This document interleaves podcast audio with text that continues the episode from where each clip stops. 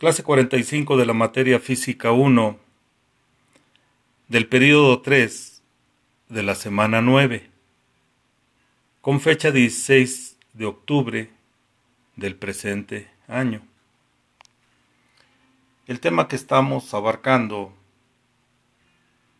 es MRU, cuyo significado es movimiento rectilíneo uniforme, que ya hemos hecho cita de él, que es un movimiento continuo, donde no varía su velocidad, es decir, no se presenta aceleración.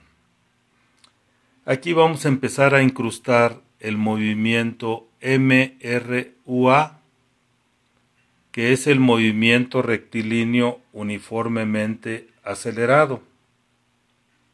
Recordemos que la aceleración la definimos como un cambio de velocidad.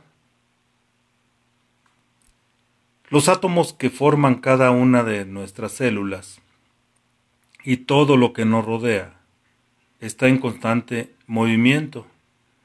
Mientras que los átomos se mueven constantemente y chocan entre sí, los electrones que los conforman circulan a grandes velocidades alrededor de su núcleo. El movimiento está en todas partes. Pero ¿cómo se mueven los objetos? ¿Qué es lo que hace que se muevan? ¿Cómo comenzó el hombre a estudiar el movimiento de los cuerpos? Hagamos un viaje en el tiempo. Remontémonos a la época de los griegos hace aproximadamente 2400 años. Aristóteles, citado en ese tiempo, que era todo con signos de interrogación, él, un filósofo matemático griego, fue el primero en estudiar seriamente el movimiento de los cuerpos. Lo dividió en dos clases, natural y violento.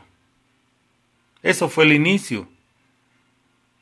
Ahora, pues sí lo conocemos como uniformemente rectilíneo y como uniformemente variado.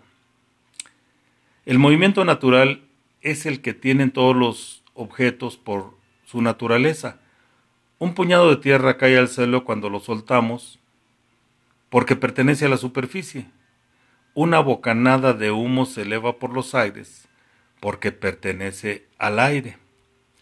Las estrellas se mueven en círculos porque ese es un movimiento natural, lógico, ¿no?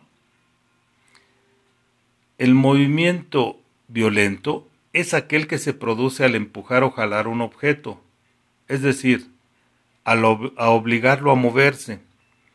Levantar tu mochila cuando ésta quiere quedarse en el piso y empujar el carrito en el supermercado son ejemplos de movimiento violento.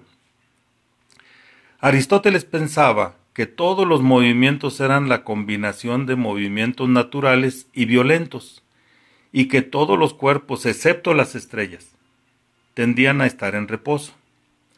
Durante más de dos mil años, la humanidad consideró que las ideas de Aristóteles eran, pues, totalmente válidas, y no se preocupó mucho por comprobar si se cumplían siempre. Sin embargo, las ideas de Aristóteles tenían algunas fallas, por ejemplo, ¿qué pasa cuando lanzamos una pelota hacia arriba? Esta sigue moviéndose aunque ya no la empujemos ni la jalemos movimiento violento. Y además se mueve en contra de su movimiento natural. Estas y otras preguntas llevaron a Galileo Galilei, un científico italiano, a desarrollar nuevas ideas acerca del movimiento. Muchos de estos conceptos fueron resultado de los experimentos que él realizó. Galileo estableció las bases de la dinámica y formuló las leyes de la caída de los cuerpos. Isaac Newton, retomó los trabajos de Galileo y en 1687 enunció las leyes del movimiento. una de las ideas básicas de Newton es que una vez iniciados ciertos movimientos, no necesitan de una fuerza para continuar. Albert Einstein y su teoría de la relatividad en 1905 revolucionó nuevamente la concepción de movimiento y sus consecuencias, ya que transformaron las ideas intuitivas que se tenían sobre el espacio y el tiempo, así como las que tenían acerca de la energía y la masa. Si lanzamos una mirada a nuestro alrededor, nos percatamos de que vivimos en un mundo en continuo movimiento. La gente se mueve, los automóviles se mueven, las plantas crecen, Cosas tan pequeñas como el polvo y tan grandes como las galaxias también se mueven.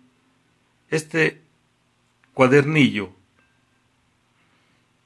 que al momento de leerlo parece estar en reposo, está formado por átomos que se encuentran en continuo movimiento, oscilando alrededor de una posición de equilibrio. Incluso la Tierra se mueve en el espacio alrededor del Sol con una velocidad de 30.000 metros por segundo, es decir, 108.000 kilómetros por hora.